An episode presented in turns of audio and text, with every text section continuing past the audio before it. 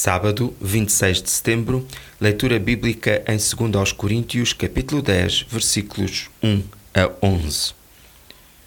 É verdade que somos seres como todos os outros, mas o nosso combate é bem diferente do deste mundo. As armas do nosso combate não são humanas. São armas de Deus, poderosas para a destruição das fortalezas contra Deus. Paulo volta ao assunto dos professores falsos que queriam desacreditar a sua personalidade. Nesse processo, Paulo fala das armas que tem em Deus, versículos 3 a 6, e explica que essas armas não são para lutas físicas, mas para destruir fortalezas espirituais. Veja ainda Efésios capítulo 6, versículos 10 a 12. Neste mundo, onde existe tanta oposição ao Evangelho, é importante que saibamos que o nosso grande inimigo é Satanás.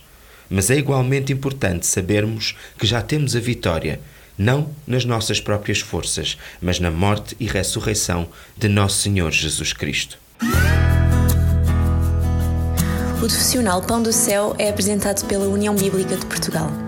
A União Bíblica é uma organização cristã internacional e interdenominacional que usa a Bíblia para inspirar crianças, adolescentes e famílias a conhecerem a Deus. Para mais informações, visite o nosso site em uniãobíblica.com.